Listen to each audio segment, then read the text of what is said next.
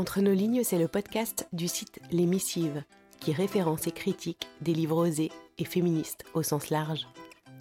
Entre nos lignes, c'est une capsule sonore et littéraire. Ce sont quelques lignes d'un auteur ou d'une autrice à découvrir à voix haute, plus ou moins tous les mois. Je suis Marie-Émilie, je suis comédienne.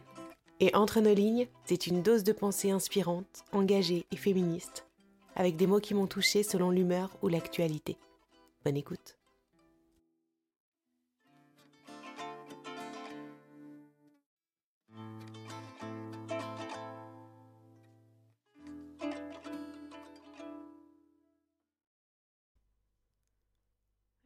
26 janvier 2015. Lettre non envoyée. J'avais commencé à t'écrire. Tous les jours. Et puis les moments d'écriture se sont espacés.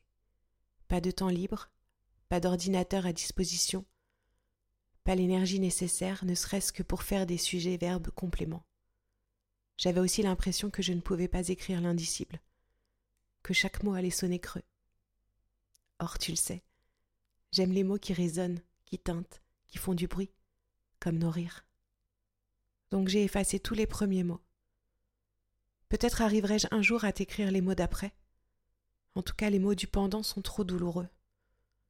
Je suis obsédée depuis quelques jours par une pensée. Comment va-t-on garder cette légèreté, ce n'importe quoi, cette curiosité qui sont les nôtres? Comment allons-nous réussir à autant rire ensemble? Comment est-ce possible après tout cela? Hier soir, j'ai bu des verres avec Anne à Ménilmontant. Elle est rentrée chez elle vers vingt-trois heures, mais moi, au lieu de rentrer chez moi, je suis allée à la Féline. Je me suis retrouvée seule au milieu des gens bourrés et joyeux, déconnectée, à part. C'est comme si on m'avait téléportée dans ce bar et que je pouvais observer ces gens, mais qu'eux ne me voyaient pas. Je ne suis pourtant pas une extraterrestre à la féline. Pat, le patron, m'a salué. Il m'a ensuite fait un gros hug, un gros câlin avec ses gros bras tatoués. Tu sais comment il est baraqué, donc ça m'a fait du bien. Il m'a dit On pense à vous, tu sais, Poulette, on est là. J'ai failli pleurer. Puis elle m'a offert une bière. Je suis restée près du comptoir, cette bière à la main. Je ne comprenais pas ce que je faisais là. Je n'étais pas venue pour m'amuser, je n'avais pas envie de parler ni de boire, alors qu'est-ce que je faisais là? J'observais les gens comme une entomologiste observerait des insectes. Ils étaient tellement insouciants. Pour eux rien n'avait changé. J'ai quitté le bar comme j'étais venu, sans un mot, avec un visage impassible. En sortant, j'ai compris. J'ai compris ce que j'étais venu chercher. Toi. Toi avant. Avant le 7. Le 28 décembre 2013, après t'avoir interviewé, je t'avais emmené à la Féline, mon QG. Je crois que je voulais te prouver que j'étais rock comme meuf. On avait beaucoup ri, et on avait dansé ensemble. T'avais mal aux genoux, mais tu avais quand même dansé. Au comptoir, alors que je commandais d'autres bières, un mec relou m'avait lourdement dragué. Je lui avais dit que tu étais mon mec, tu t'en souviens? Pas très féministe comme réaction, mais efficace. On s'était quitté plus tard, en se faisant chastement la bise, mais en étant certains l'un comme l'autre que bientôt nous allions nous embrasser. C'est ça. C'est ce nous-là que j'ai cherché à la féline hier soir.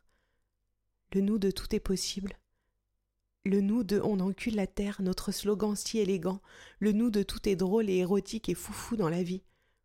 Le nous qui danse, qui sue, qui boit, qui fume, qui rit, au milieu de sons de guitare qui sentent la testostérone, des mecs qui portent du cuir et des filles aux jupes trop courtes et aux bouches trop rouges, et des individus au genre non identifiés.